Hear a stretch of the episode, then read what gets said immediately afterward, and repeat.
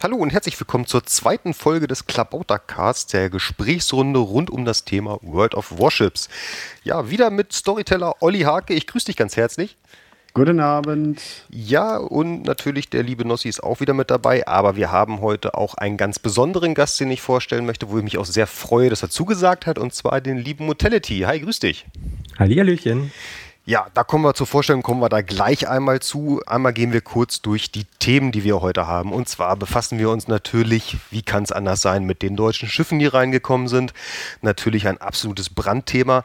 Dann wollen wir einmal über das Matchmaking sprechen schauen uns noch mal ein paar Module an, vielleicht ein bisschen kritischer, besteht da eventuell so eine kleine Pay-to-Win-Geschichte, schauen wir uns an und wir sprechen noch mal so als kleinen Nachtrag von letzter Woche über das gute Thema PB und HE. Ja, aber einmal möchte ich dann den guten Mo mal ganz kurz zu Wort kommen lassen, nämlich ja, stell dich vielleicht einmal vor, wer bist du und was machst du? Tja, ich bin der Mutality. Einige kennen mich vielleicht aus ja, ihren YouTube-Zeiten und dort mache ich sehr viele Videos zu den Themen World of Tanks, World of Warships und mittlerweile auch Armored Warfare. Ansonsten bin ich seit eineinhalb Jahren auf YouTube aktiv und mittlerweile hoffentlich auch äh, ja, ein bisschen in der Community bekannt durch die ganzen Streams und for Golden Victory und so weiter. Ja, sehr schön. Also mich freut es auf jeden Fall, dass du zugesagt hast heute. Wir sind ja auch schon des Öfteren mal, sei es in World of Tanks oder auch mal schon mal Boote schippern gewesen. Und ja, macht auf jeden Fall immer sehr viel Spaß. Also ich kann euch den lieben Mono empfehlen. Schaut mal rein, einfach Mortality eingeben bei Google. Aber wir werden den Link natürlich auch unter den Podcast packen. Da einfach draufklicken und dann guckt euch ganz viele Moos-Videos an. Ja, ähm, würde ich einfach mal sagen, was gibt's, um das Thema gleich oder das Wort mal an Olli zu richten? Ja, was hatten wir in der letzten Woche doch wirklich, ja, so an Breaking, an Hot News?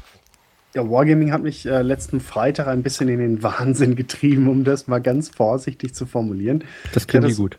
Ja, ne? Also es sind so ein paar offizielle Sachen gelaufen und auch ein paar inoffizielle und dann ist irgendwie was von World of Warships äh, äh, rüber geschwappt und das war natürlich dann der, die, die Breaking News des Tages und zwar in Patch 0404 seien die ersten vier deutschen Schiffe zu, ähm, äh, enthalten. Übrigens fällt mir das mal da auf, 0404, vier deutsche Schiffe, ob das irgendwie einen Zusammenhang irgendwie ergibt oder so.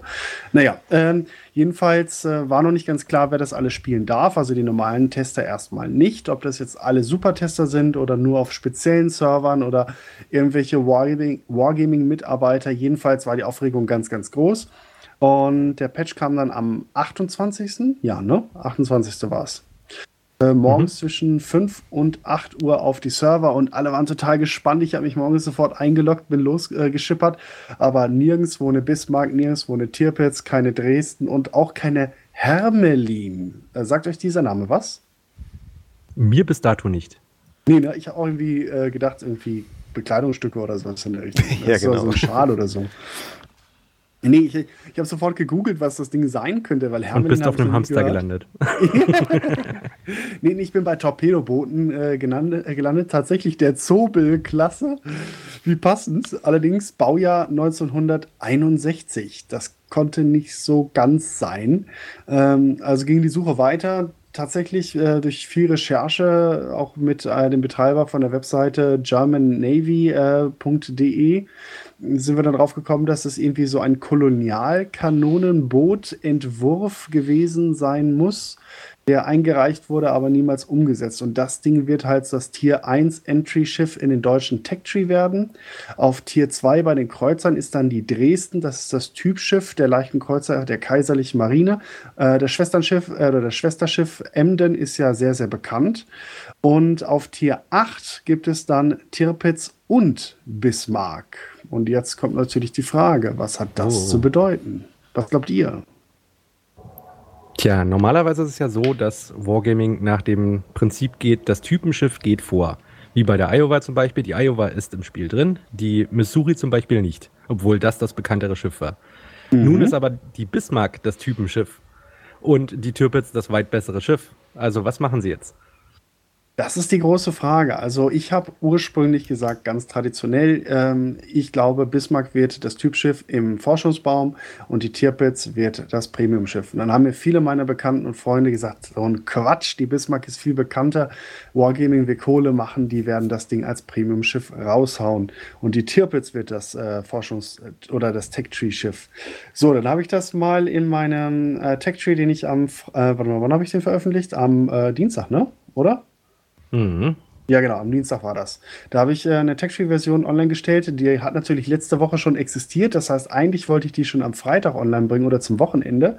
Diese Sache mit den deutschen Schiffen ist mir dann so ein bisschen in die Parade gefahren und habe ich lieber noch ein paar Tage gewartet, gerade was diese Hermelin angeht. Auch da hatten wir schon die äh, Bismarck und Tirpitz auf Tier 8 angesiedelt. Ähm, und ich habe mich dann schon gefragt, warum wird es jetzt sein und habe mich dann für den Tech Tree äh, nach dieser einen Variante halt dann entschieden, dass halt die Tirpitz äh, das Forschungsbaumschiff wird und die Bismarck das Premiumschiff. Inzwischen aber verdichten sich die Hinweise, dass es dann doch wiederum ganz genau andersrum ist. Und zwar war in einem Video zu den äh, Tarnschemen und Signalflaggen die Tirpitz in einer sehr speziellen Hafenkamo zu sehen. So, das war der erste Hinweis. Schiffe mit so speziellen Tarnbemalungen sind oftmals eigentlich das Premium-Schiff.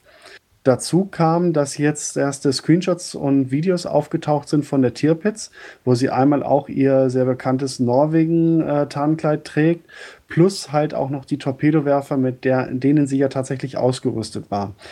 Das lässt natürlich den Verdacht aufkommen, dass, äh, weil ja Premium-Schiffe immer etwas Besonderes haben, äh, dass sie halt auch eine Premium oder ein Premium-Pot wird.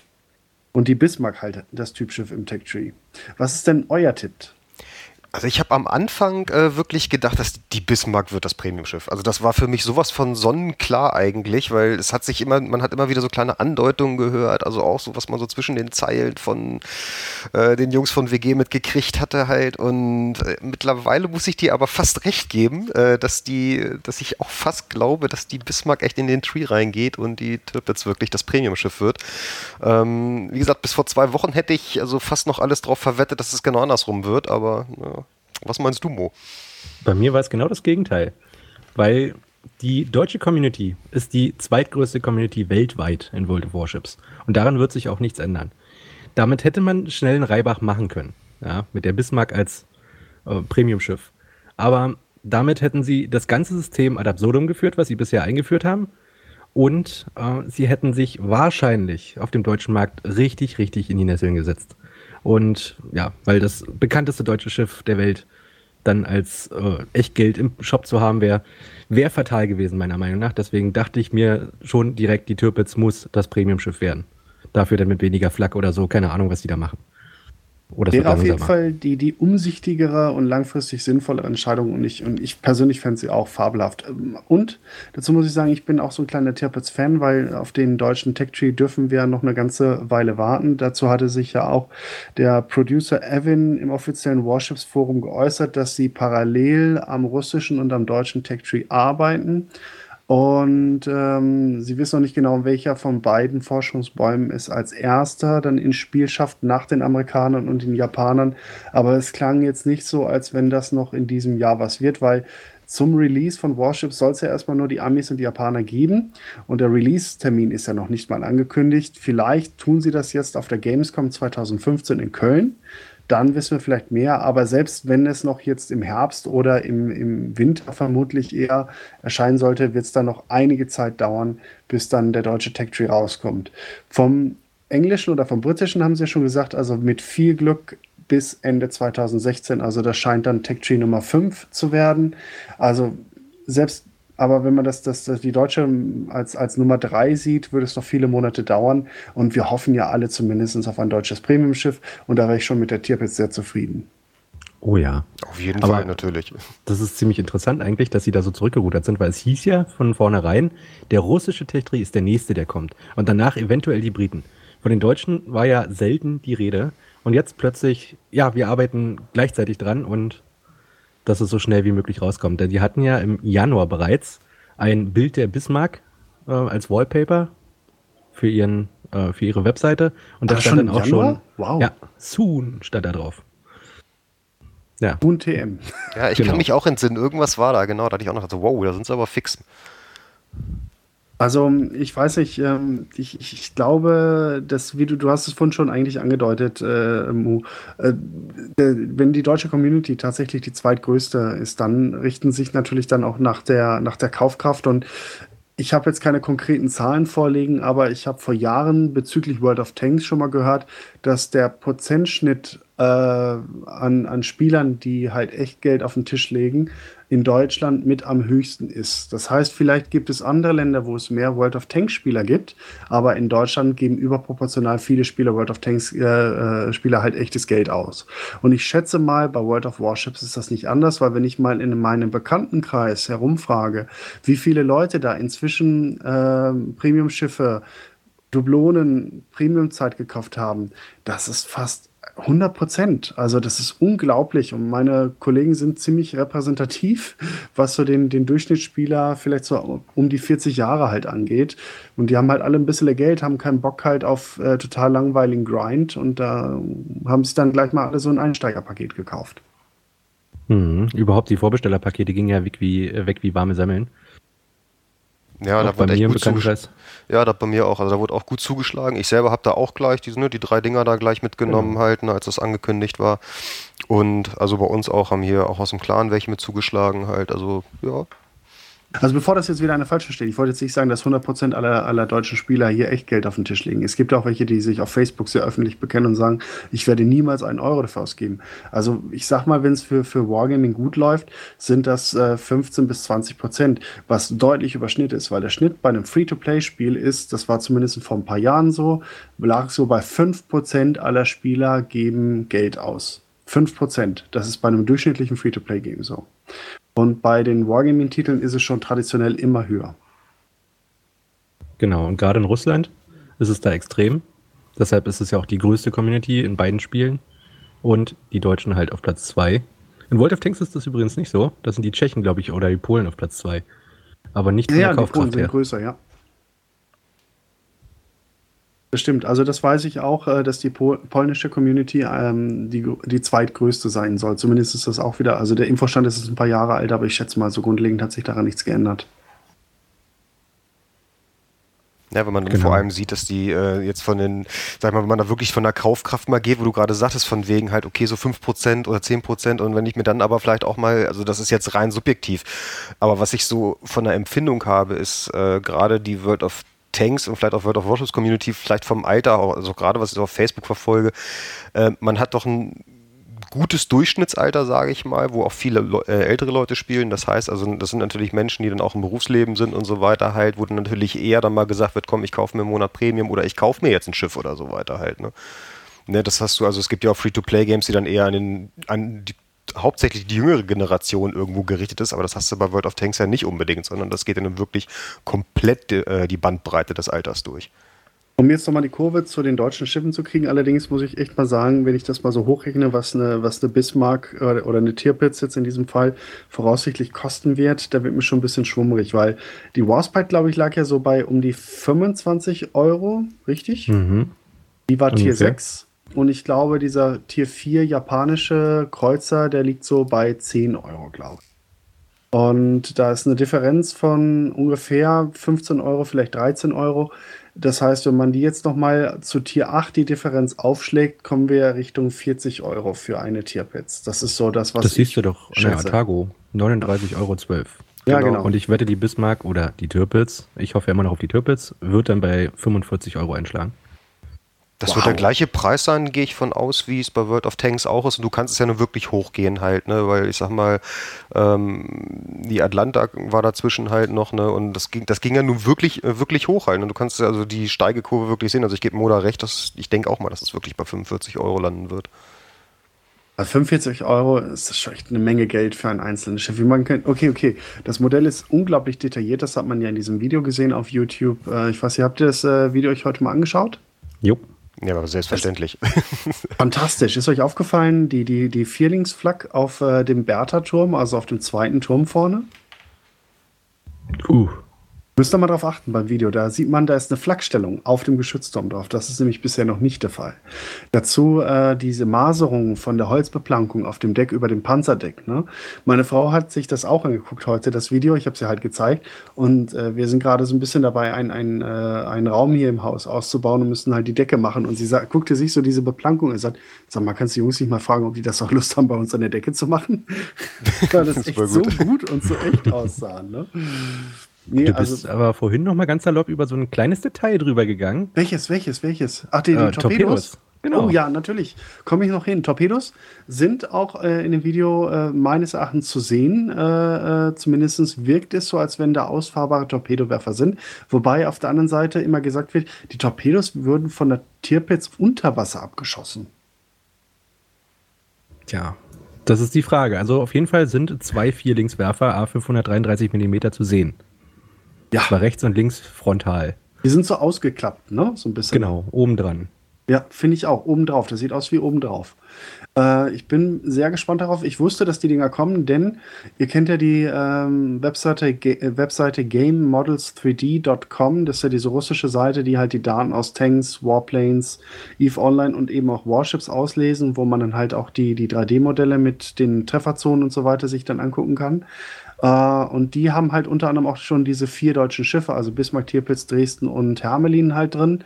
Und da konnte man halt auch in den Stats sehen, dass da halt äh, äh, zwei Vierer Torpedowerfer bei der Tirpitz dabei sind. Bei der Bismarck nicht. Genau. Was wiederum auch wieder für ein Premiumschiff spricht. Für ein sehr Eben. teures Premiumschiff. Ein sehr teures. genau. Weil Wargaming hat so. ja von vornherein gesagt, es gibt keine Torpedos auf Schlachtschiffen. Ja, und Peng kommt die Türpitz daher mit solchen Teilen drauf ich weiß nicht, wer es gesagt hat, aber es war Konrad Adenauer damals. Irgendwie, was interessiert mich mein Geschwätz von gestern? Ne? Also, wenn ihr, jetzt mal ganz ehrlich, also auch was, was der russische Tech Tree angeht, wenn die Entwicklung dahin geht, dass die Leute Bock drauf haben und sich vielleicht in internen Tests gezeigt hat, das funktioniert und das ist cool und das macht Spaß, warum sollte man dogmatisch an irgendwelchen Aussagen festhalten, an, äh, die man vor einem Jahr vielleicht mal getroffen hat, weil man damals sich noch unsicher war? Weil wenn du den Leuten das nur in Aussicht stellst, stellst, dann halten die daran fest. Also Entwickler, die zu viele Wünsche äußern, kommen meistens in, äh, also in Schwulitäten, dass sie halt dann darauf festgenagt werden. Aber ihr habt damals am 13. August 2014 um 15.33 Uhr und 25 Sekunden das und jenes gesagt. Das muss doch jetzt ins Spiel kommen. Das ist ein ganz, ganz gefährlich. Also ich bin jetzt seit 14 Jahren äh, Spieleredakteur und Entwickler, die zu viel quatschen, die kommen in Teufelsküche. Ja, deswegen erstmal abstreiten halten und wenn ich es dann noch nachliefere, dann sind ja auch alle zufrieden im Endeffekt. Genau. Ich gucke mir gerade das Modell nochmal an von der Türpitz. Man sieht jetzt richtig schön von oben hier bei Sideswipe Video, ähm, direkt hinter dem Schornstein, rechts und links, direkt an der Breitseite, die vier Links-Torpedowerfer. Also bin sehr gespannt. Ich auch. Vor allem das, auch das, ja? Das bedeutet aber eigentlich auch, wenn sie nach den Models gehen, dass die Yamato eventuell irgendwann mal Nebel bekommt. ja, genau. Die Yamato, die Yamato hat ja ein Rohr von vorne bis nach hinten, einmal um den Rumpf herum. Und das Ding wurde ja damals benutzt, um Nebelbänke zu erzeugen. Deswegen hoffe ich ja immer noch, dass die Yamato irgendwann mal Nebelbänke hinter sich herschleifen kann. Das wäre aber meine gigantische Nebelbank, oder? Oh ja. Aber ausgeschlossen ist es nicht. Ich sage nur, Iwaki Alpha ist ein leichter Kreuzer. Und was hat der? Nebelwerfer. Genau. Also ich finde auch, das muss man nicht so dogmatisch sehen, sondern da sind so viele Mischungen äh, äh, oder sag ich mal Kombinationsmöglichkeiten gegeben. Ich bin auch mal gespannt, ob sie vielleicht sogar mit dem deutschen Tech Tree endlich mal die Schlachtkreuzerlinien beziehungsweise diese Ver Verstrebungen halt einführen. Also bei meinem Tech Tree, den ich jetzt veröffentlicht habe, bin ich konservativ vorgegangen, so wie es jetzt Warships auch macht, äh, dass sie halt auch Schiffe, die halt eher Schlachtkreuzer waren, trotzdem entweder als Schlachtschiff oder als schweren Kreuzer klassifizieren aber so eine Ver Verstrebung wäre meines Erachtens gerade im deutschen Tech Tree sinnvoll, weil es wird ja viel diskutiert, die Deutschlandklasse, das sind ja die sogenannten Pocket Battleships oder Westentaschen-Schlachtschiffe, ähm, die sind ja auch schon bestätigt, da hatte Evan auch schon gesagt, die werden kommen. Ich habe sie jetzt bei den Schlachtschiffen auf Tier 6 angesiedelt. Ähm, aber die sind halt auch nicht so Fisch und Fleisch. Die werden ein perfektes Bindeglied, um zwischen diesen beiden äh, Verästelungen zu wechseln. Genau. Aber das gilt ja für viele äh, Schiffe der Deutschen, weil sie sind halt schnell, leicht bewaffnet, gut gepanzert. Ja. Das zieht sich ja einmal durch den ganzen Baum. Scharnos Gneisenau, ganz genauso. Also für mich sind Scharnos und Gneisenau keine klassischen Schlachtschiffe. Das sind für mich etwas zu groß geratene Handelsstörer, die etwas mehr können als schwere Kreuzer. Hm. Ja, die großen ja, Dickschiffe, wie die Deutschen es nannten, sollten ja auch erst später kommen. Einen, äh, 41, 31 und so weiter. Richtig. Nicht mal Bismarck und Tirpitz waren eigentlich ganz klassische Schlachtschiffe. Die waren ja nicht dazu gedacht, die feindliche Flotte zu stellen und in eine Entscheidungsschlacht zu versenken, so wie die Yamato halt gedacht war oder auch die Montana. Äh, die Iowa und die North Carolina wurden ja schon frühzeitig umgebogen in die Richtung, dass sie halt die, die Flugzeugträgerverbände halt eskortieren oder als Ferndeckung mitfahren. Aber die Bismarck war ja auch ganz klar in den Atlantik entsandt worden, um halt die britischen Konvois anzugreifen und entweder die Eskorte zu versenken, wenn sie schwach genug war, oder zumindest so lange zu beschäftigen, dass andere Einheiten äh, die Handelsschiffe halt angreifen und versenken konnten. Genau. Wie es ja schon gang und gäbe war seit der Emden. Zum Beispiel. Bestes Beispiel, wie es ja auch, wo es mal funktioniert hat, das war im, im äh, Eismeer oder Nordmeer heißt das, also nördlich von Norwegen, äh, gegen den PQ-17, diese le äh, legendäre Geleitzugschlacht. Da ist ja die, die Tirpitz und noch ein paar andere Schiffe sind halt ausgelaufen und die Briten haben dann halt äh, Angst bekommen, haben ihre Eskorte, die für sie zu schwach wirkte, obwohl sie eigentlich nominell mit, mit der Ferndeckung oder mit schweren Einheiten stark genug gewesen wäre, haben sie abgezogen. Sie haben den Konvoi aufgelöst als Einzelfahrer und daraufhin sind halt sehr viele Handelsschiffe deutschen U-Booten und Fliegern halt zum Opfer gefallen.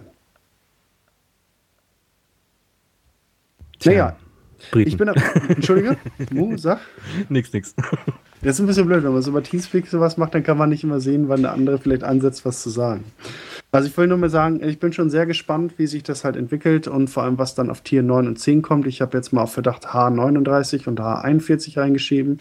Das waren ja pro, projektierte deutsche Schlachtschiffe. Es gab aber noch mehr, ich glaube bis H44 hoch. Was da genau kommt, werden wir sehen. Also, ja. Ähm, gab ja schon viele, viele, viele Gerüchte und so weiter. H39 und H41 wurde eigentlich schon mehrfach unter der Hand bestätigt, dass die beiden kommen. Weil die H44 wäre zu stark. Weil, die wäre äh, schon ein, eine super Yamato, ne? Genau. Also größeres Kaliber als die Yamato, größeres Schiff, weit größeres Schiff und schneller, besser gepanzert. Und das kann man nicht machen. Das wäre des Balancings tot. Na naja, gut, aber man hat ja in der Vergangenheit auch immer wieder gesehen, dass sich dann teilweise nicht ganz so an den, ich sag mal, historischen äh, Gegebenheiten oder sich nicht ganz so gehalten wurde. Also man kann ja trotzdem das Schiff reinbringen und schwächt es dann doch in gewisser Hinsicht dann doch ein bisschen ab, dass wenigstens der Name dann wieder reinkommt ins Game. Ja, aber mhm. ohne Not, ich meine, die, die, die deutschen Schlachtschiffprojekte, davon wurde ja nichts ernsthaft gebaut. Ich glaube, nur die H39 wurden zumindest mal grundlegend begonnen und dann ganz schnell wieder abgebrochen. Die Kanonen haben noch existiert, ja. Yay! ähm, aber das, das, äh, da ist ja nichts davon da und die haben ja so viele Projekte. Man muss ja nicht ohne Not solche Schiffe mit hineinbringen, wenn man halt noch Alternativen hat.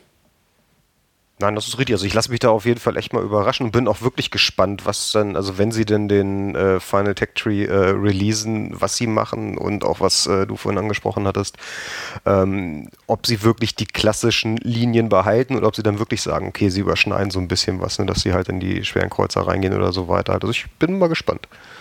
Ja, es gibt ja auch ganz, ganz viele spannende Punkte noch im deutschen Tech Tree, weil äh, es gibt ja so ein paar große Fragezeichen, gerade bei den Flugzeugträgern.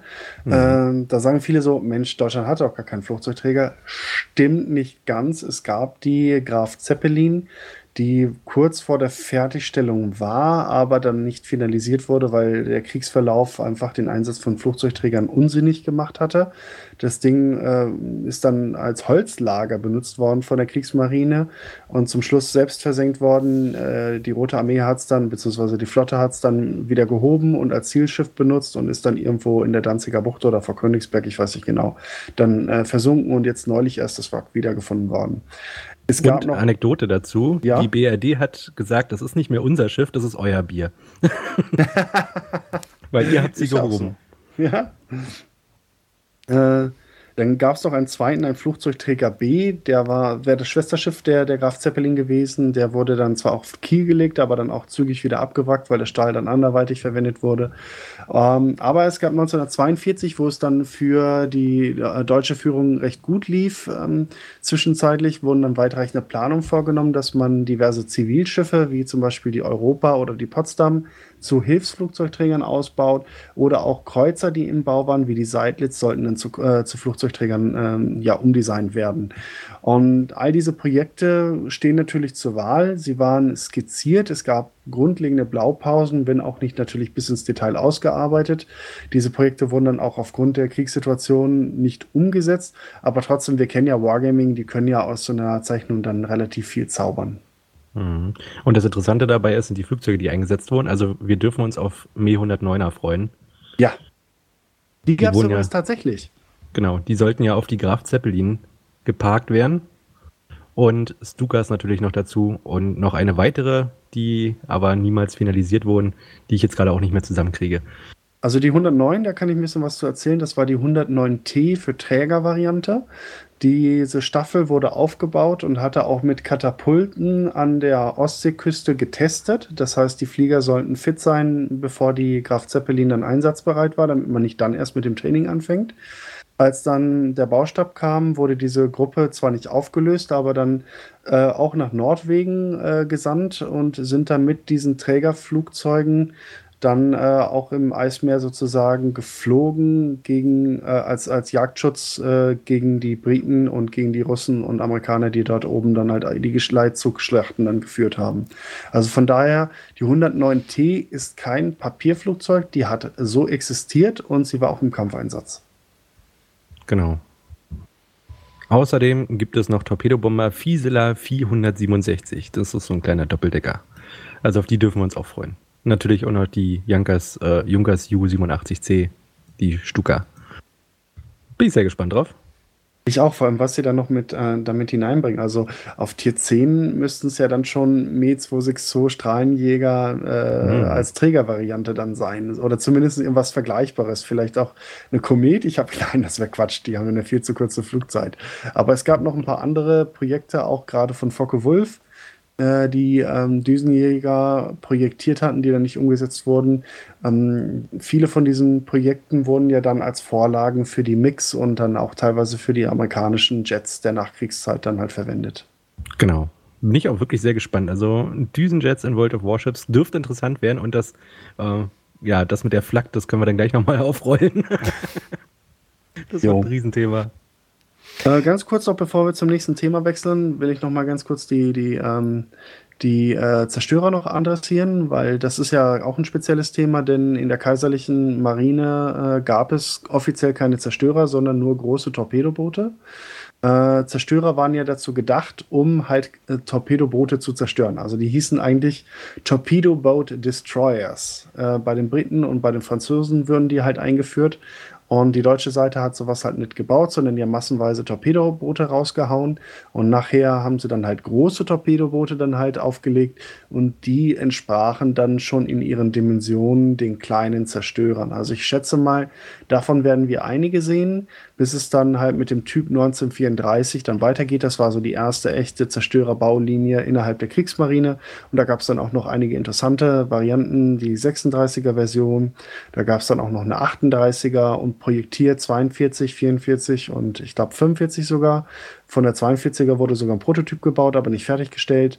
Und die anderen wurden halt dann gar nicht erstmal umgesetzt. Aber trotzdem, auch da gibt es doch eine Menge spannende äh, Schiffe, die auf uns warten, die jetzt auch noch gar nicht so bekannt sind. So, ich grätsch dann jetzt einfach mal wirklich voll dazwischen, ne? Ist kurz, okay. vor, kurz vorm Strafraum umgegrätscht. Und äh, ich würde mal sagen, wir gehen dann wirklich einfach mal äh, zum nächsten Thema. Wir könnten natürlich noch wirklich Stunden gerade über die deutschen äh, Schiffe oder auch über den Tech Tree noch ähm, sprechen, weil es da so viel gibt, was wirklich interessant ist, wo man noch drüber äh, ja, philosophieren kann, ne? was man äh, schätzen kann, was könnte kommen. Aber wir kommen jetzt einfach mal zum nächsten Punkt. So, und der wäre das Matchmaking. Da hattest du mir vorhin, bevor wir mit dem Podcast angefangen haben, Olli schon gesagt gehabt, ne, gerade so als erfahrener Flugzeugträger, Kapitän, dass dir das teilweise echt manchmal so ein bisschen spanisch vorkommt. Ja, also das Matchmaking ist ja schon immer so eine Sache gewesen bei Wargaming-Spielen, also auch bei World of Tanks. Und wie wir auch wissen von Entwickleraussagen, ist das ja durchaus so gewollt, dass es mal Partien gibt, die ausgewogen sind, dass es mal Partien gibt, wo man total überlegen ist und dass es mal auch wieder Runden gibt, wo man nur auf den Bart kriegt.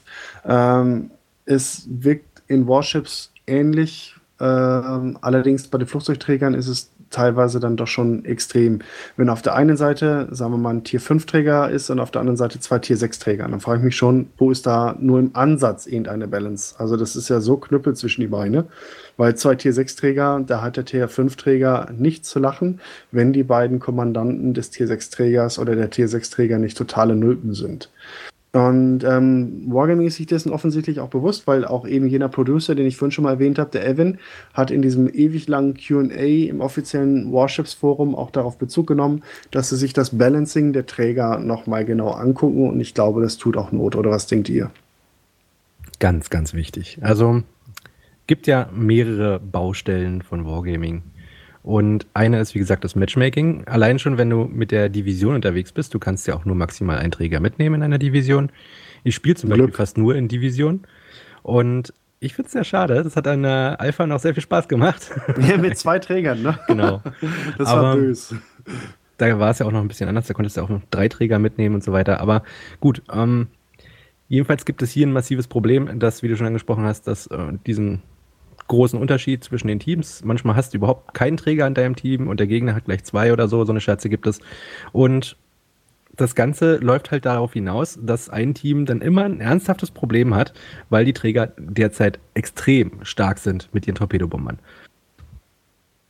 Oh, jetzt begibst du dich auf äh, ganz dünnes Eis, Mo. Tja, ich weiß.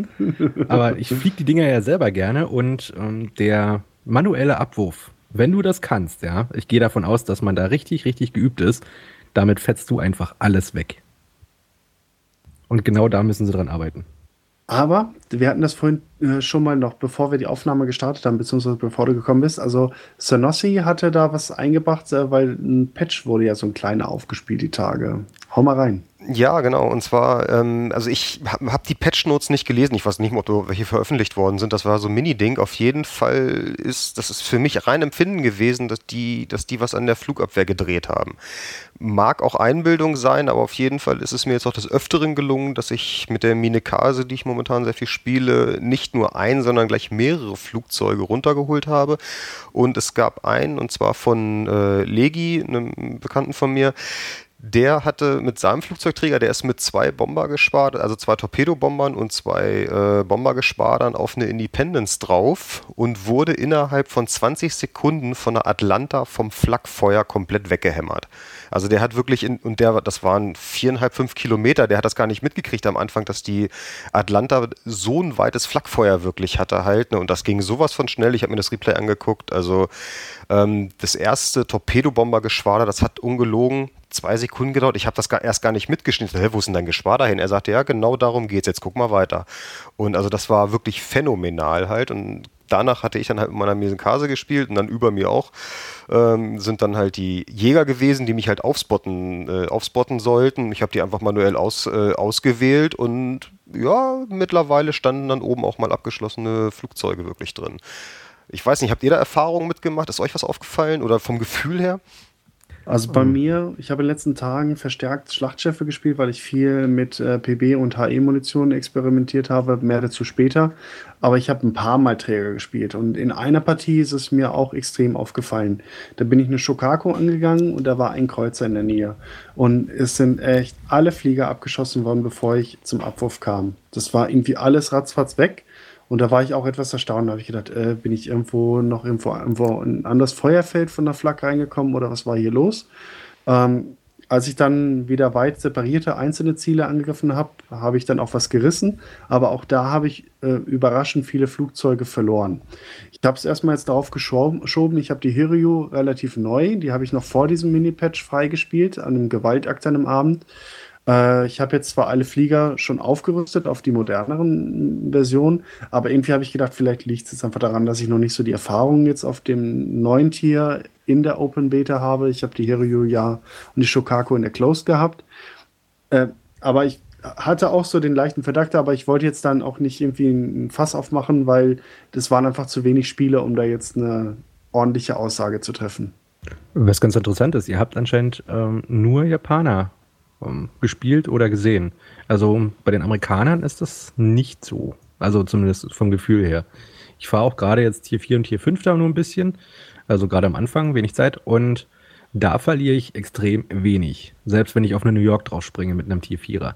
Und gut, New York ist jetzt nicht das beste Beispiel, aber verlieren tut man da relativ wenig, wenn man sich von den Kreuzern fernhält. Die Kreuzer müssen irgendwas gekriegt haben.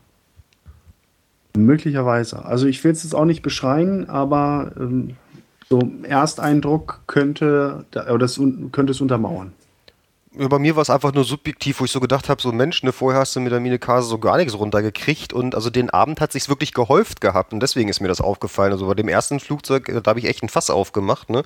Also ganz, ganze Kiste Brause geschmissen und äh, nachher wurde das ja schon fast zur Gewohnheit den Abend über, wo ich sage so Mensch, irgendwie, ne, weil davor lief die letzten Wochen lief oder letzten zwei Wochen lief so gar nichts, wo du gar nichts runtergekriegt hast oder wirklich sehr wenig wie gesagt, vielleicht ist es auch nur Einbildung oder war es auch einfach nur Glück, das mag auch sein, aber mir kam es halt einfach so vor. Aber grundlegend finde ich sowieso, zwei Schiffe sind überaus stark für ihr Tier mit der Flak. Das ist einmal Cleveland und einmal auch die, die Atlanta, finde ich auch. Und äh, grundsätzlich begrüße ich, dass die Flak stärker ist, weil es soll anspruchsvoll sein für den Carrier-Spieler, was reißen zu können. Es darf nicht so sein wie die letzten Wochen. Das war mir schon fast zu langweilig. Oder es war mir zu langweilig. Äh, ich muss mir Gedanken machen müssen, aus welchem Winkel greife ich welches Schiff an, damit ich auch was ins Ziel bringe. Äh, es darf aber nicht wieder so werden wie am Ende der Closed Beta, dass ich irgendwo ein Schiff angreife und praktisch es kommt nicht zurück. Weil da gab es nicht wenige Partien, wo ich halt ab dem Ende des zweiten Drittels oder dem, dem Midgame sozusagen der Partie keine Flieger mehr auf meinem Schiff hatte. Genau. Also wenn, dann müssen sie auch die ja, mitgenommene Flugzeuge quasi erhöhen, dass du wenigstens ein bisschen Nachschub hast. Oder die HP ein bisschen erhöhen, das wäre vielleicht ja. auch nochmal möglich. Ne? Also das größte Problem war, wenn du jetzt auf einem Schlachtschiff saßt als Kapitän und die Torpedoflieger kamen an und du hattest selbst einen Kreuzer bei dir. Also wir haben das zum Beispiel jetzt mal getestet. Wir sind die Arkansas gefahren, das Beta-Belohnungsschiff plus Yubari.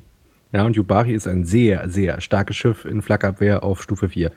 Und wir sind nebeneinander gefahren und die Torpedobomber kamen an auf dem Weg dahin haben sie keinen verloren, weil die Ubaria einen relativ kleinen äh, Bereich hat, wo sie wirken kann.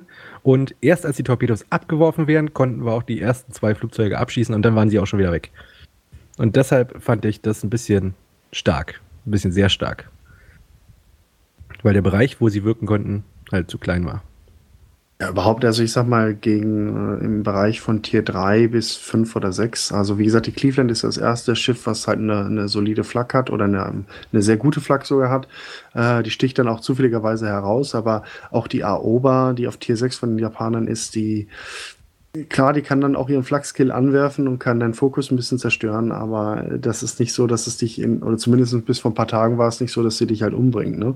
Das heißt, von Tier 3 bis äh, äh, 6 hat, hatten die Träger jetzt wochenlang relative Narrenfreiheit und das darf auch nicht sein. Das ist ganz wichtig, dieser Flak-Skill, den du angesprochen hast, der soll ja auch eher stören. Ähm, der, ich weiß nicht, wie viele da draußen jetzt schon ähm, Träger geflogen sind oder gefahren sind. Es ist ja so, wenn eure Flugzeuge auf ein Gegnerziel gehen und von Jägern angegriffen werden, dann könnt ihr manuell nicht mehr gerade auswerfen. Das heißt, es wird gestreut, weil die Flieger halt massive Probleme haben und angegriffen werden. Das gleiche gilt auch für den Flak-Skill. Wenn also da draußen ein Kreuzer ist, ab Tier 6 und seinen tollen Flak-Skill da anwirft, dann hat es exakt denselben Effekt, als wenn Jäger irgendwie versuchen, dort die Torpedobombe anzugehen. Es können also mhm. nicht mehr mehrere Torpedos nebeneinander gleichzeitig geworfen werden. Und äh, da finde ich, war der Cooldown zu hoch. Aber dazu kommen wir später noch.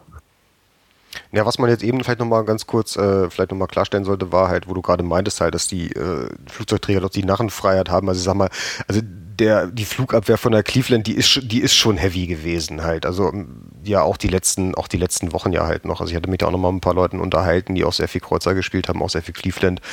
Und also wenn die ihre Abwehr angeschmissen haben, also dann haben die schon ihre Flugzeuge auch wirklich runtergeholt halt. Ne? Also ja, denke, aber unter der Voraussetzung, sie ist entsprechend geskillt und wird halt auch so gespielt. Ne? Und das ist ja nicht bei jeder Cleveland so. Also ich habe sehr unterschiedliche Clevelands ge getroffen. Ich habe welche, die halt eher auf, auf Kreuzer und, und Artilleriekampf äh, ausgelegt waren und die halt rangegangen sind. Ne?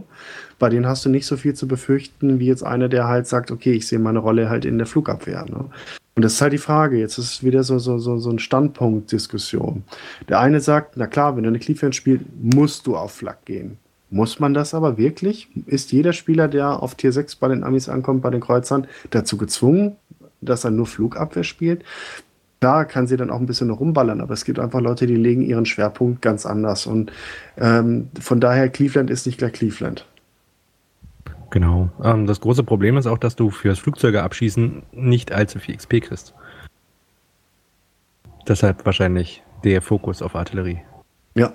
Und auch den Leuten macht es auch Spaß, ganz ehrlich. Also ich kann es nachvollziehen. Äh, ich bin eher so auch so der Support-Spieler. Ich habe die Cleveland auch schon mehrfach gehabt seit äh, meinem ersten Alpha-Test-Wochenende. Und mir hat es viel Spaß gemacht, auch Begleit äh, zu, zu fahren, als dann die Träger eingeführt wurden. Ich glaube im Januar war es, ne? die mhm. Army-Träger.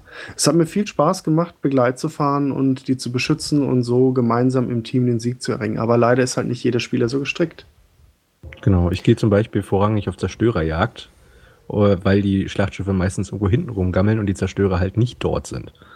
Deshalb mhm. bin ich meistens nicht in der Reichweite, um Flieger abzufangen. Ich kann den vielleicht in den Weg fahren, wenn ich glücklich den Kurs gewählt habe, aber einem Flieger hinterher zu fahren oder auch nur in die Richtung, ist es meistens schon zu spät ich glaube, das sollte man den Leuten aber auch irgendwo zugestehen, halt dann so irgendwie zu sagen, du bist jetzt, fährst jetzt das Schiff und bist nur für diese Rolle da. Ich meine, dafür sind dann gerade die Kreuzer auch zu vielseitig. Ähm, das sollte man den Leuten dann auch zugestehen. Und also ich sage auch erstmal, lass dem Spiel doch auch erstmal ein bisschen Zeit, bevor da wieder gleich dieses komplette Schubladendenken losgeht. Ja, denke ich auch. Ne? Also klar, eine Einheit, die halt sich perfekt zusammen äh, äh, ja, im, im, Team verhält, hat immer gewisse Vorteile, aber wie oft ist das in random Partien halt der Fall? Ja, nicht so, trotz, äh, Wargaming äh, will ja auch was ändern, noch an den Trägern, zumindest an den japanischen Trägern. Vielleicht haben wir das jetzt gerade erlebt und sie haben es halt nur nicht kommuniziert, weil sie sehen wollen, wie sich es halt auswirkt. Weil wenn die Leute sagen oder wenn die Entwickler sagen, wir haben jetzt da was dran gedreht, dann ist das eine ganz andere Erwartungshaltung, als wenn sie es sozusagen einschleichen, so ein Stealth-Launch. Ja, wer weiß. Wir werden es sehen. Ich werde heute Abend noch mal ein paar Partien fahren und ihr könnt ja dann im nächsten Podcast auf jeden Fall noch mal das Thema aufgreifen. Das werden wir. Ist ja, glaube ich, ein fast niemals endendes. nee, das ist ja auch gut so, ne? sonst wäre der Podcast ja irgendwie zwei Folgen vorbei. Das können wir ja auch nicht machen.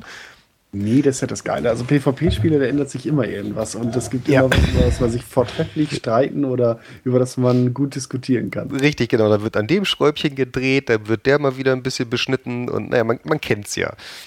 Ähm, was ich noch mal zum äh, Matchmaking sagen wollte, was, ähm, was ich auch noch gesehen habe, ist, ähm, wo ihr gerade vorhin meintet, von wegen, auf, dann hast du auf der einen Seite gar keinen Träger, auf der anderen dann zwei. Das gleiche ist mir aufgefallen mit Zerstörern. Also ich war letztes Mal, da sind wir im, äh, zu zweit in der Division gewesen, auch mit zwei Zerstörern. Und ich war so ein bisschen verwundert halt, dann hatten wir auf unserer Seite wirklich, jetzt ist kein Schnack ungelogen, also wirklich fünf Zerstörer und die Gegenseite hatte gar keinen.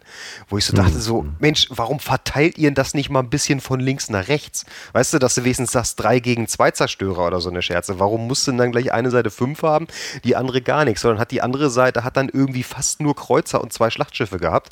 Weißt du, wo du dann im Prinzip, äh, ich sag mal, schon wieder so ungefähr so eine Counter-Geschichte ähm, hattest ne, um, wo ich dann auch dachte, so Mensch, ein bisschen angemessen kann es ja doch sein. Komm, schiebt von unserer Seite zwei bis drei Zerstörer rüber, gebt uns von denen aber zwei, drei Kreuzer.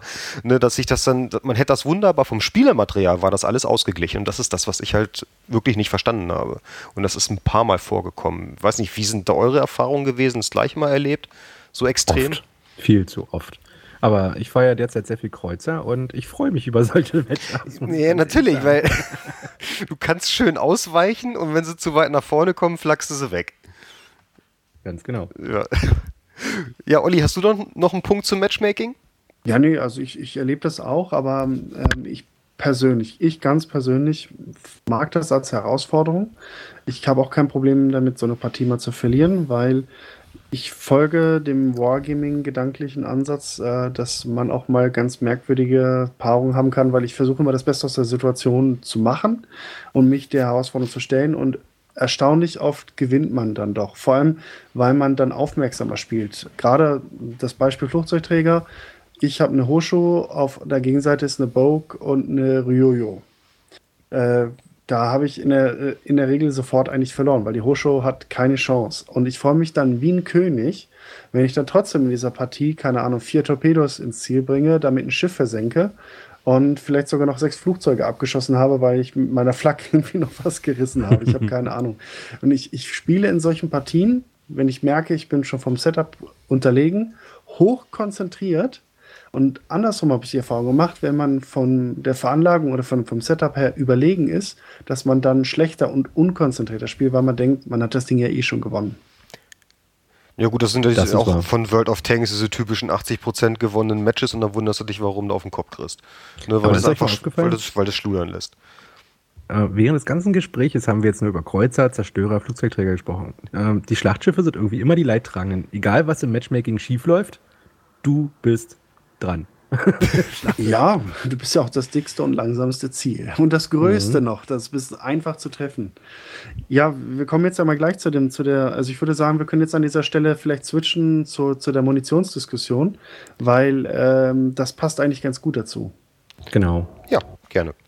Also, ich habe ja vor zwei Wochen in unserem ersten Klabautercast äh, behauptet, dass man Schlachtschiffe äh, auch prima mit HE-Munition einsetzen kann und dass das äh, eine sinnvolle Geschichte ist. Da habe ich jede Menge Gegenwind ähm, äh, von auch durchaus erfahrenen Spielern bekommen und die Argumente waren auch durchaus stichhaltig. Und ich habe viel getestet in den letzten Wochen und dabei auch einiges erfahren.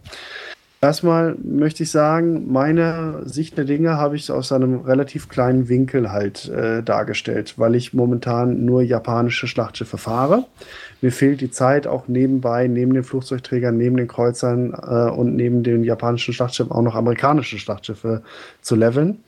Und äh, gerade ein Kumpel von mir, der, der zieht gerade die US-BBs hoch, da ist mir das sehr aufgefallen, weil der sagte, also ich benutze eigentlich fast nur äh, panzerbrechend. HE ist, äh, habe ich festgestellt, ein Rotz. Und dann habe ich gesagt, okay, aber deine effektive Kampfreichweite beginnt ja erst so bei 15 Kilometern. Das heißt, du bist in der Regel sehr schnell am Gegner dran. Das heißt, du kommst ganz schnell auf 12 oder 10 Kilometer und gehst dann in den Infight, also in den Nahkampf oder auch Brawl genannt. Und da kommst du in den Bereich, wo ich ja auch immer gesagt habe, dann beginnt panzerbrechende Munition an immer mehr Sinn zu ergeben, immer effektiver zu werden. Und je näher du an einen Gegner rankommst, umso präziser kannst du feuern. Und wenn du weißt, wo die Zitadelle liegt und im richtigen Winkel bist, dann haust du dem Gegner halt auch kritische und Zitadellentreffer rein. Aber ich spiele japanische Schlachtschiffe. Und mit der Kongo, wenn ich da auf Nahkampfreichweite mit einer New York gehe, wisst ihr, was die mit mir macht? die zerfetzt sich in der Luft. also, ich habe zwei Vorteile bei meiner Kongo. Ich bin schneller und ich habe deutlich mehr Reichweite. Das heißt, ich bleibe auf Distanz. Und in diesem Fall ist mir halt aufgefallen, dass panzerbrechende Munition auf große Distanz relativ wenig bringt.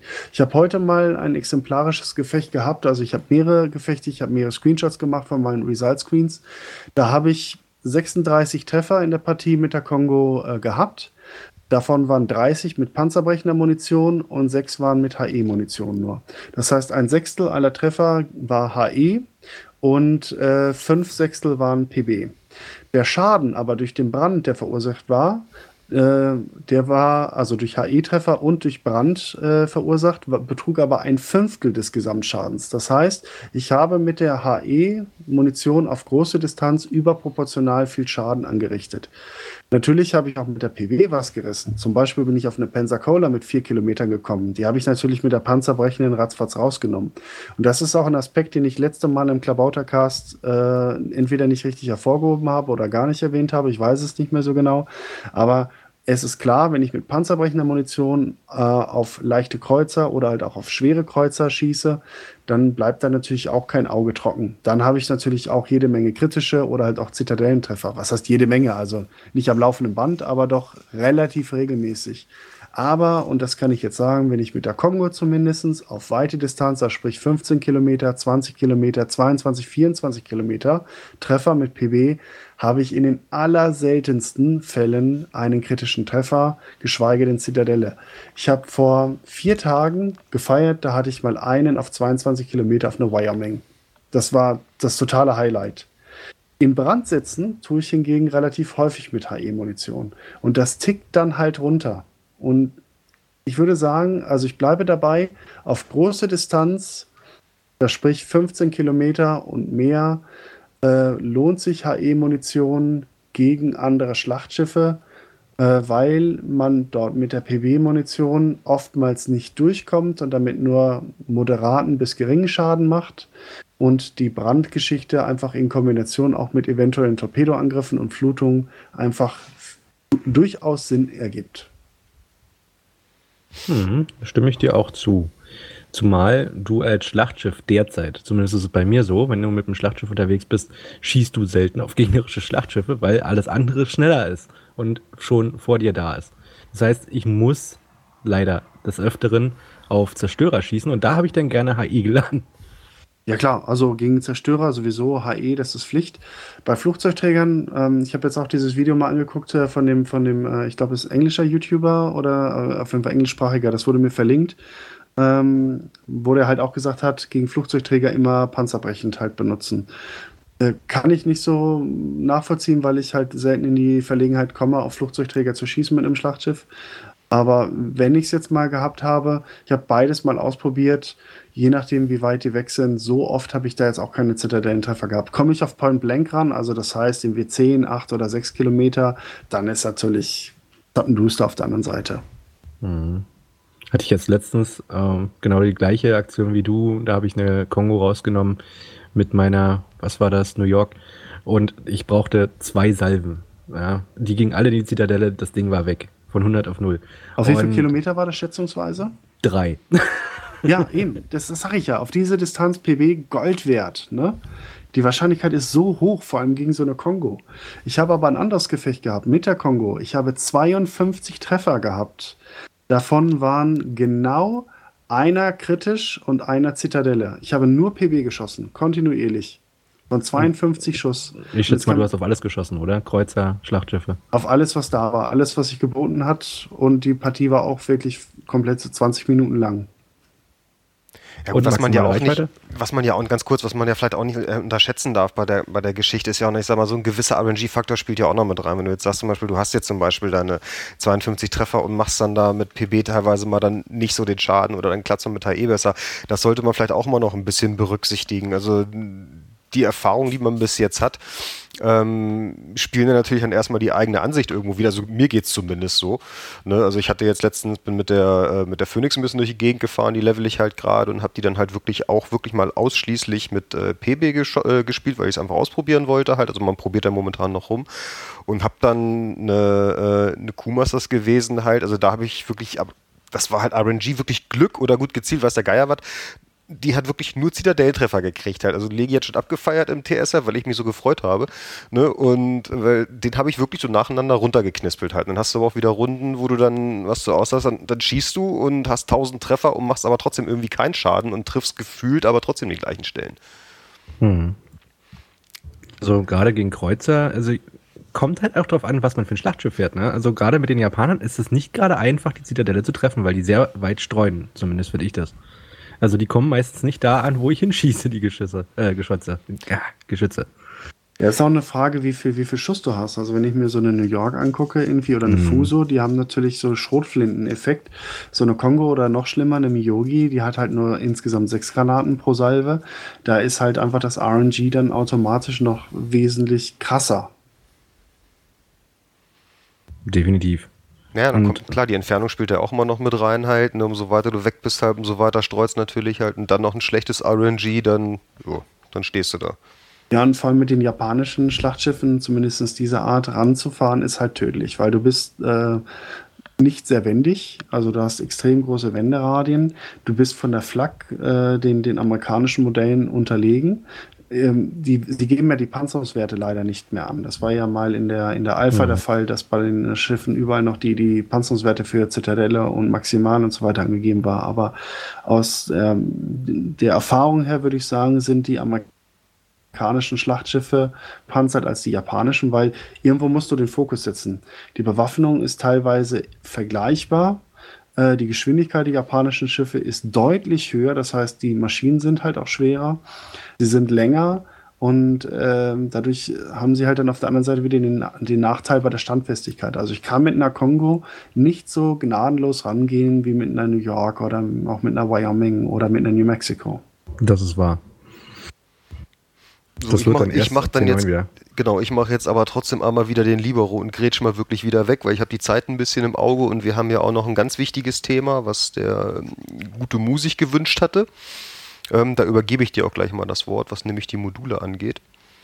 Genau, mit Patch 4.0.0 wurden ja die Premium-Module hinzugefügt. Und ich weiß nicht, ob ihr es mitbekommen habt, aber es gab ja einen ganz kleinen Aufschrei in der Community, Pay to Win. So, und dann wollte ich euch heute mal die Frage stellen und auch äh, an die Zuhörer da draußen. Was meint ihr? Und ist es Pay-to-Win oder ist es nicht? Aber wir klären ganz kurz, was es überhaupt ist, was es für Vorteile bringt und wie man das dann zahlt. Das ist nämlich wichtig. Mag das einer von euch machen oder soll ich? Nee, nee, hau, hau rein, rein. War, dein, war dein Thema. Gut, also es gibt Premium-Module, wie zum Beispiel verbesserte Reparatur, was ich jetzt derzeit am wichtigsten finde. Denn als Schlachtschiff Fahrer oder als Zerstörerfahrer wisst das vielleicht, es geht sehr viel kaputt, ihr steht ständig in Brand. Und diesen Premium-Modul könnt ihr im, äh, ja, da im Hafen austauschen, indem ihr einfach da auf Verbesserungen drückt und dort könnt ihr sie auswählen. Die kosten allerdings entweder Gold oder Credits und nicht gerade wenig Credits. Mhm. Credits könnt ihr auswählen oben rechts, indem ihr auf den Goldbetrag klickt. Das ist ganz wichtig. Ja, nicht, dass ihr da eure Golddublonen raushaut. Und das Schlimme an der Sache finde ich, auch wenn ihr sie nicht einsetzt, müsst ihr sie trotzdem zahlen. Nach jedem Gefecht. Mhm. Und das sind mal eben gut und gerne 22.000. 22.000, genau. Ja. Und das ist nicht wenig, gerade für Leute, die ohne Premium-Account unterwegs sind. So, das heißt, wenn man gerade wenig Credits hat, und das ist ja nun oft so, weil die Module extrem teuer sind, ähm, ja, ist die Frage, leistet man sich das? für ein Schiff, was vielleicht nicht ausgebaut ist, wo man nicht ganz sicher ist und geht dann quasi unterbewaffnet in den Kampf und der Gegner schon mit seiner mit seinem Supercaptain äh, eben mit diesen Premium-Modulen brennt dementsprechend extrem seltener als ihr, weil er es immer wieder löschen kann, alle 30 Sekunden anstatt alle 60. Und das finde ich schon einen sehr, sehr krassen Unterschied. Und ja, da erkauft man sich quasi durch Spielwährung oder eben durch Echtgeld einen massiven Vorteil. Ich würde mal dem Nossi den Vor, äh, äh, den, den Vorzug lassen? Ja, schwieriges Thema. Also ja, also im Prinzip gebe ich dir da schon wirklich recht, weil eigentlich erkaufen, was heißt erkaufen, aber es ist, es ist ein krasser Vorteil. Du bist dem Gegenüber wirklich extrem überlegen. Und wenn ich dann gucke, okay, keine Ahnung, Schlachtschiffe erhält, die, ne, du kannst ja im Prinzip kannst du jede Salve, die dann kommt, wenn, sagen wir, gehen wir von 30 Sekunden Reload aus oder so weiter halt, äh, dann kannst du wirklich jede Salve das Ding wieder reparieren. Und ob mhm. das so im Sinne des Erfinders ist, weiß ich nicht. Also ich finde es gewagt. Drücken wir es mal so aus und finde es auch nicht unbedingt gut. Ja, meine Dafür Meinung. Gibt es aber keine Premium-Munition, ne? Das muss man noch dazu sagen. Ja. Die ja. fehlt. Ja. Die kommt hoffentlich auch nie. sie haben, aber es wurde ja mal gesagt, sie kommt nicht. Also hoffen wir es mal. Es, äh, die russische Flotte kommt ja auch als drittes. Ähm. Also von daher nichts ist in Stein gemeißelt. Zur Munition können wir gleich nochmal reden, weil da habe ich auch noch eine Meinung zu. Aber also erstmal Pay to Win oder ich würde sogar sagen, es ist Pay to Progress. Denn der Money Sink, und da stimme ich vollkommen mit euch ein, ist in Warships enorm. Du brauchst einmal ähm, die Reparaturen sind echt teilweise ganz schön heftig bei den Dingern. Ne? Gerade bei den Schlachtschiffen, wo du halt immer Kelle kriegst. Ne? Flugzeugträger ist moderat. Man muss es es halt auf die Klasse halt auch beziehen. Vor allem bei den Flugzeugträgern brauchst du diese Premium-Reparaturdinger gar nicht so oft. Also ich nehme sie bei den Flugzeugträgern nie mit. Weil ich sag mal, in einem von fünf bis zehn Gefechten, keine Ahnung, werde ich mal so schwer beschädigt, dass es irgendwie äh, mir den Arsch gerettet hätte. Darauf kann ich verzichten, rein statistisch gesehen. Außer mhm. ich will unbedingt jede Runde gewinnen. Ne? Ähm, bei anderen Schiffen ist es halt so, beim, beim, beim äh, Zerstörer, die gehen einfach zu schnell kaputt. Also von daher, ob ich das Ding mit habe oder nicht, meistens, wenn du da im Kreuzfeuer bist und beschädigt wirst, ist es eh relativ schnell vorbei. Also für Kreuzer und für Schlachtschiffe finde ich es allerdings wiederum sehr wichtig. Und um halt die nötige Kohle zu haben, um das leisten zu können, musst du eigentlich Premium schon eigentlich fast haben. Denn machst du das nicht, kannst du zwar deinen Bedarf decken und hast dann die nötigen Erfahrungspunkte für die nächste Tierstufe, aber nicht das nötige Geld. Denn das Sparen auf das nächste Schiff ist so unglaublich teuer, denn du brauchst ja nicht nur das Schiff, du brauchst noch die Module zum Ausbauen, du brauchst äh, die Upgrades ähm, für dein Schiff, du brauchst vielleicht sogar noch ein Tarnschema, wenn du, wenn du noch mal ein paar Prozent extra rausholen willst und natürlich die verbesserten äh, Ver äh, äh, Verbrauchsmittel wie ähm, Schadensbegrenzungsteam und so weiter und so fort. Also ich würde sagen, der Money Sink in World of Warships ist gefühlt heftiger als in Tanks. Genau, ich muss hier noch mal kurz was revidieren. Es sind anstatt 90 Sekunden Reparatur dann nur 60 Sekunden, also ein Drittel reduziert. Das gilt aber auch fürs defensive Flakfeuer, zum Beispiel für Kreuzer. Oder die Jäger, die Aufklärungsflugzeuge, all das. Ne? Kann man das sich alles als krass, ja. Premium einbauen. Ja. Also die, die, das Flakfeuer ist schon heftig, glaube ich. Ja, das gleiche gilt natürlich auch für das Sonar gegen Zerstörer, wobei ich davon noch nicht ganz so überzeugt bin, aber gut, das ist eine andere Sache. Ich auch Und, nicht. äh, dann gibt es natürlich noch die Flaggen. Ne? Im russischen Shop gibt es sie ja zu kaufen oder sollen, ich bin mir gerade nicht sicher. Auf jeden Fall habe naja. ich da mal was gelesen, dass da auf jeden Fall Flaggenpakete angeboten werden. Genau, ja, hatten wir, für 5 Euro hatten wir in der letzten Folge drüber gesprochen gehabt, genau. Und Indirekt gibt es jetzt ja. auch in Deutschland schon zu kaufen, ne? Wenn ihr das mhm. wollt. Ihr müsst nur den Ita Italerie-Bausitz der Bismarck kaufen. Da sind nämlich 100 Flaggen mit dabei. Das heißt, von allen 10 Stück jeweils 10. Das heißt, indirekt kannst du sie sogar schon auf dem EU-Server kaufen. Mhm. Von daher ist es nur noch ein kleiner Schritt. Richtig. Ja, also, und das ist für mich Pay to Win. Ganz ja, klar. Ja, die Flaggen, ja, doch, die Flaggen sind für mich auch Pay to Win. Das hatten wir letztes Mal schon. Das ist schon, oder wird auf jeden Fall dann echt heftig. Kommt drauf an. Also, wenn sie im Spiel dann auch wieder gegen Credits zu haben sind, alternativ ist es okay. Aber der Money Sink ist insgesamt so groß, dass du dann nicht mehr vorankommst. Von daher würde ich immer wieder darauf zurückkommen, es ist Pay to Progress. Das heißt, bis Tier 6 kommst du noch relativ gut voran aber danach wird es dann echt schwierig, wenn du nicht Premium hast. Und darüber beziehen sie dann wieder die Kohle. Genau. Oder man hat halt ein, eins, zwei Premium-Schiffe im Hafen und fährt die dann halt den ganzen Tag lang, um sich dann das nächste Modul leisten zu können für seinen Zerstörer oder für sein Schlachtschiff. Tippels. genau. da wären wir wieder, genau. Ja, also es ist echt ein delikates Thema und ich hoffe, dass sie so ein bisschen da die, die Kurve kriegen, weil ich fände also eine Kostenreduzierung bei allen diesen Elementen, ich kann jetzt keine Prozentzahl nennen, aber gefühlt sollte es in allen Bereichen nochmal ein paar Credits runtergehen, weil gerade wenn du Schlachtschifffahrer bist, du hast momentan echt, du kriegst von allen Seiten kriegst du einen eingeschenkt. Du steckst in der Regel immer am meisten ein und brauchst auch die meisten dieser Dinge halt im Endeffekt. Und Weiß ich nicht. Also ich glaube, da muss äh, Wargaming noch ein bisschen nachtun.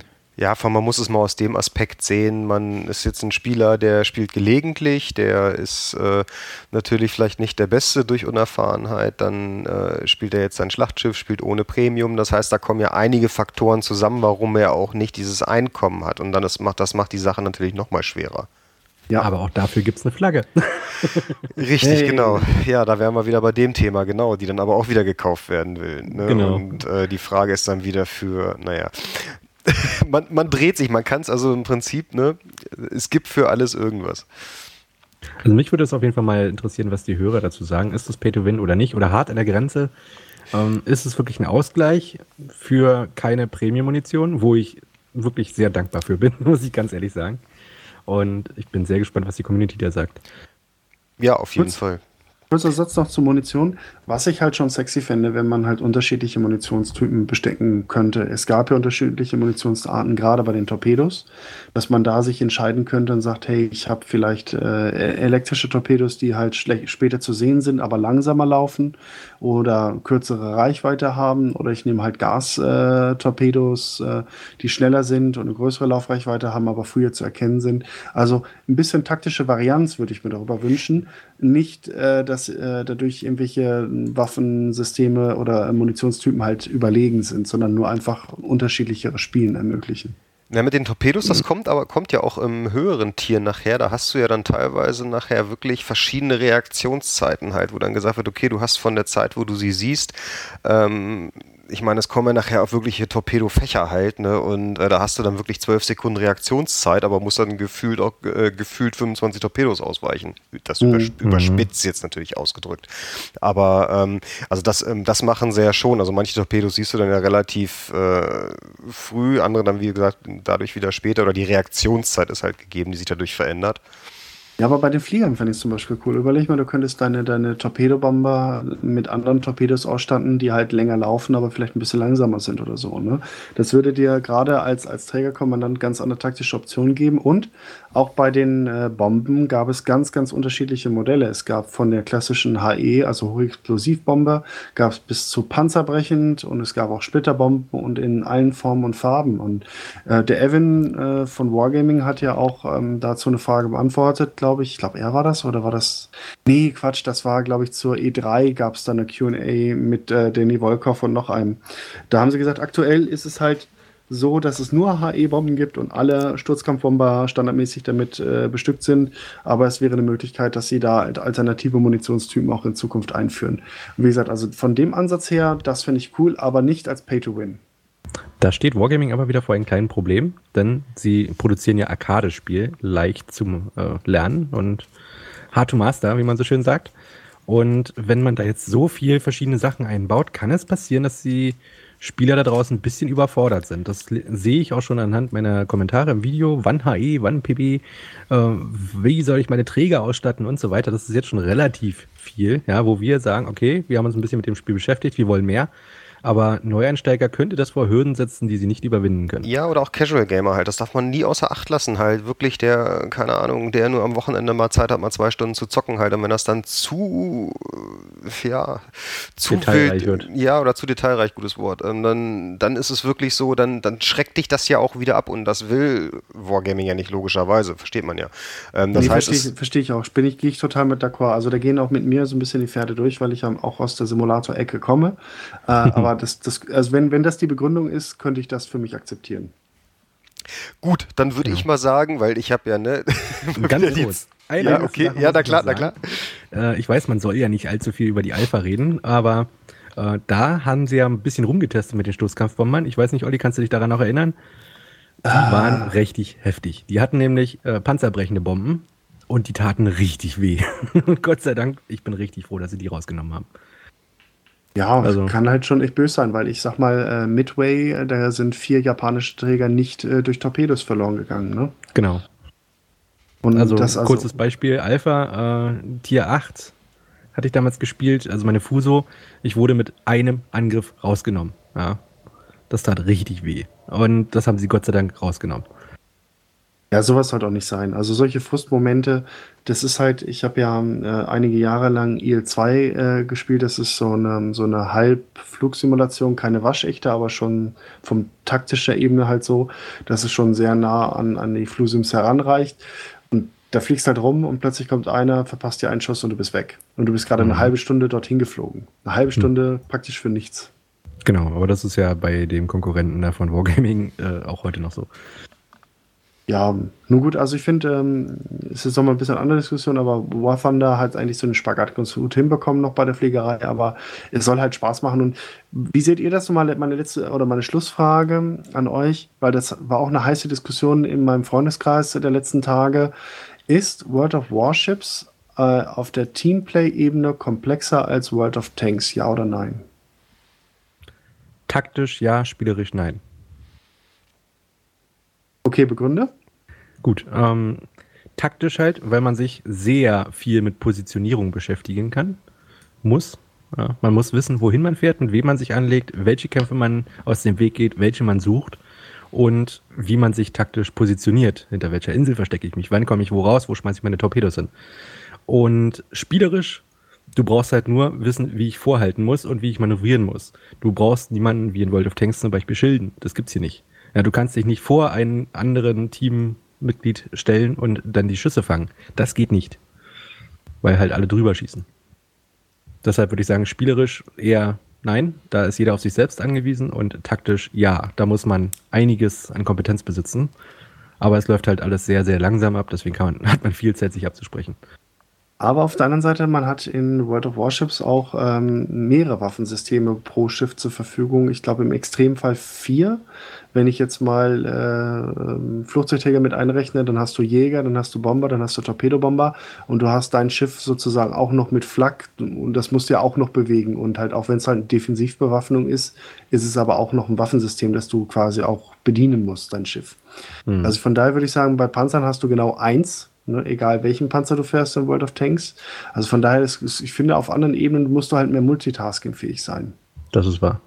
Aber Kommt gut, aber auch wieder auf Teamaspekt hat das halt wenig zu tun. Deswegen meinte ich, spielerisch im Team braucht man da weniger machen. Natürlich für sich selbst ist es was anderes. Also ich gehe mit Mode eigentlich wirklich konform. Das Einzige, wo ich halt sage, von wegen, was die Schildsache angeht, dass man noch sagen kann, okay, komm, wenn ich jetzt die ersten paar Minuten mal gucke und ich spiele jetzt mit dem Kreuz, ob ich eventuell noch ein, äh, noch ein Schild gegen die Torpedobomber mit aufbaue.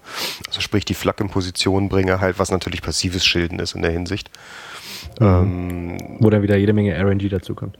Richtig, natürlich, das kommt auch noch mit dazu. Aber das kann man natürlich dann noch so ein bisschen mit einfließen lassen. Ansonsten finde ich, äh, das World of wird auf Warships verzeiht eigentlich fast weniger Fehler, weil wenn du dich einmal gefühlt einmal wirklich verfahren hast oder dich für eine falsche Entscheidung äh, entschieden hast, toller Satz. Ähm, Getroffen hast. Ja, genau, danke. ähm, dann ist es halt des Öfteren doch schon so, dass es ähm, dir ganz schnell den Gar ausmachen kann. Und ich rede bei, gut bei World of Tanks jetzt mal von diesen YOLO-Fahrern da abgesehen, aber da hast du noch die Chance, dich nochmal umzuentscheiden und woanders hin zu jodeln. Aber bei World of Warships, wenn du da irgendwo falsch abbiegst halt und bist offen, äh, dann bist du weg, weil die Schiffe natürlich so eine Verzögerung haben und äh, das dauert ja auch, bis du da wieder wegkommst. Das heißt, du bist so lange offen, du bist so lange gespottet und wenn du dann, wie gesagt, so unglücklich abbiegst, kriegst, dass du ins Feuer von dann wirklich drei, vier, fünf Schiffen reinfährst, was, glaube ich, jedem von uns auch schon mal passiert ist. Ähm, Nein, also mir noch. Ja, ja, genau. Also es verzeiht in der Hinsicht, glaube ich, wirklich weniger Fehler und macht es dann doch schon ein bisschen, also ich finde es wirklich anspruchsvoller. Mag auch gerade daran höheren Tiers, ja. Ja, gerade genau. Umso höher es geht, umso schlimmer ist es ja eigentlich. Ähm, ja, was ich jetzt eigentlich noch habe, ist, ähm, wir sind jetzt ja schon gut über die Zeit drüber weg. Neun. Ja, oh. genau, ganz, ganz böse. Ne? Und äh, ist jetzt die Frage, wir haben ja eigentlich noch einen Punkt, und zwar unser Schiff der Woche. Ne? Das darf man ja auch nicht vergessen. Oh, du wolltest diesmal eins vorstellen. Ja, dann, na, na. Natürlich, natürlich. Und zwar habe ich mich, ne, wir machen jetzt mal so den ganz tollen Schnelldurchlauf. Ähm, und zwar habe ich mich für den Zweierzerstörer der Japaner entschieden, die Umikaze wo man mm. natürlich sehr schnell ist, weil es natürlich halt das zweite Schiff ist. Das heißt, also man steigt sofort ein in die äh, Hashidate und kann natürlich nach ein, zwei Gefechten ist man schon auf der Umikase. So, und die halte ich für äh, ihr Tier, für, also da, wo sie rumfährt, im Zweier-Tierbereich meines Erachtens ist das Ding mörder overpowered. Sie hat einen genialen Tarnwert ähm, also der ist, die geht ja wirklich erst auf bei 5,6 Kilometer. Und wenn der da noch geskillt ist und ein Schnickschnack und so weiter, dann kommt die noch dichter ran. Ähm, hat zwar etwas langsame Torpedos, aber also mit dem Teil kannst du richtig rocken. Gerade, also wenn du ein erfahrener Kapitän bist und du triffst natürlich in dem Tier auch auf viele Anfänger. Ich finde die wirklich böse, muss ich ganz ehrlich sagen. Sie ist für ihre Verhältnisse, für das, was in den Tierklassen unterwegs ist, relativ schnell. Ne? Also natürlich relativ. Und äh, hat einen extrem kurzen Torpedo-Reload. Ich muss jetzt muss ich mal gerade eben gucken. 24 Sekunden. Danke, genau.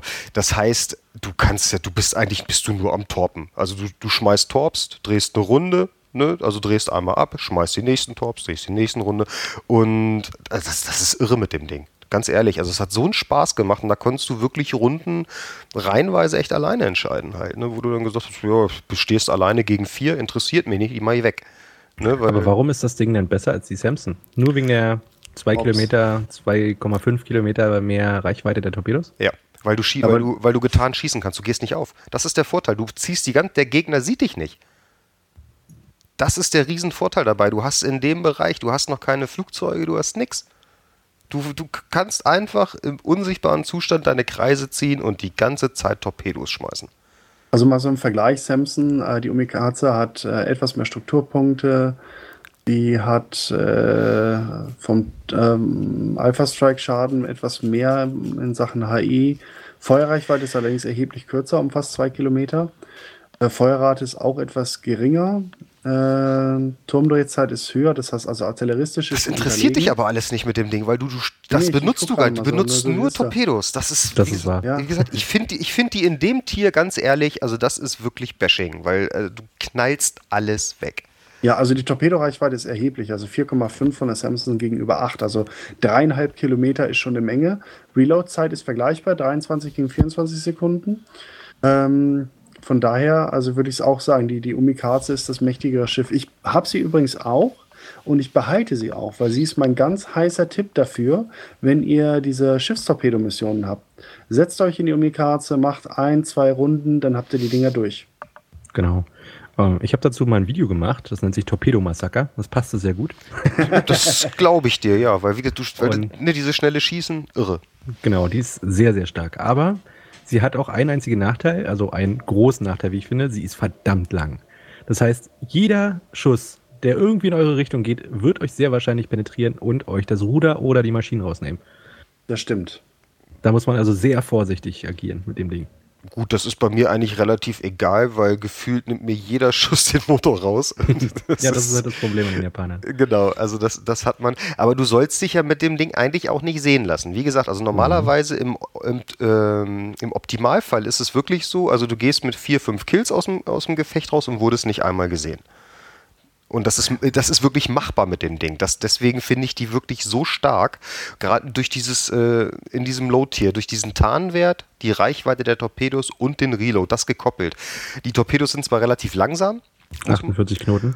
Genau, aber man muss ja auch mal sehen, die Schiffe, die da rumgondeln in dem Bereich, die sind ja nun auch keine Speedboote. Das heißt, sie sind auch relativ träge. Und also das geht sich eigentlich schon ganz gut auf. Und dann hast du ja noch das gekoppelt mit, dass viele Anfänger da rumfahren. Also dieses Gesamtpaket, sage ich mal. Das macht in meinen Augen, macht diesen Zerstörer extrem stark. Aber eine Sache mhm. soll man echt dringend vermeiden. Und zwar sollte man ganz äh, genau darauf achten, dass man nicht nach St. Louis vor die Rohre läuft. die nimmt die Omikaze dann doch ziemlich schnell raus. Ja, Übrigens, wenn sie äh, dich St. sieht. Louis, wenn genau. sie dich sieht. St. Louis hat eine der fiesesten DPS äh, in diesem Spiel, zumindest für das Tier. Oh ja, vor allem, wenn sie mit HE auf dich rumkaut, dann tut das richtig weh. Ja, aber zur Beta war das Ding sogar noch stärker. da hatte es, glaube ich, 10 Kilometer Reichweite und schnellere Torpedos. Uh. Gut, ja, dass sie da böse. schon mal rumgeschraubt haben. Ja, also aber ja. ich gehe von aus, dass die, weiß ich nicht, aber ich gehe von aus, dass sie da vielleicht sogar noch ein bisschen was machen. Weil wie gesagt, ich finde sie extrem und ich finde sie ja nicht zu stark für das Tier. Mir macht sie natürlich einen Heidenspaß, ganz klar. Also es ist immer wieder toll, wenn jemand jetzt neu anfängt mit äh, World of Tanks und sagt, Mensch, kommst du mit? Und sage ich, na klar, Bitch, ich habe noch einen Zweier, komme ich mit halt. Ne? Den Level brauche ich da nichts mehr, aber den spiele ich dann noch gerne und eignet sich dafür. Man, sie macht halt einfach Spaß, aber ja, sie ist halt, weil sie, wie gesagt, ich finde sie ein bisschen zu heftig. Der T18 von World of Warships. ja, so ungefähr, genau. Ja, ähm, habt ihr noch irgendwelche Themen, die euch gerade brennendst auf der Seele liegen? Oder? Ich noch eine Frage. Jawohl, schieß An los. euch beide. Wenn die, ich gehe ja immer noch davon aus, dass es die Türpitz wird, die ähm, zum Premium wird, werdet ihr sie kaufen? Ja oder nein? Also ich habe heute schon mit meiner Wirtschaftsministerin über das Thema gesprochen und habe ja auch schon gesagt, dass da vermutlich was äh, eine Ausgabe auf unseren Haushalt zukommt. Na sie? Momentan sage ich ganz ehrlich nein. Aber das kann sich auch ganz schnell wieder ändern. Aber momentan ist geplant das wirklich nicht. Warum? Ähm, weil ich habe ganz viel Geld in oder doch sehr viele Panzer gekauft und wollte jetzt eigentlich das oder habe mir gesagt, okay, ich habe das Vorbestellerpaket mit der Gramiaci und den anderen beiden und die Erkenntnis Beta und damit soll es erstmal gut sein. Mal sehen, wie lange der Vorsatz hält.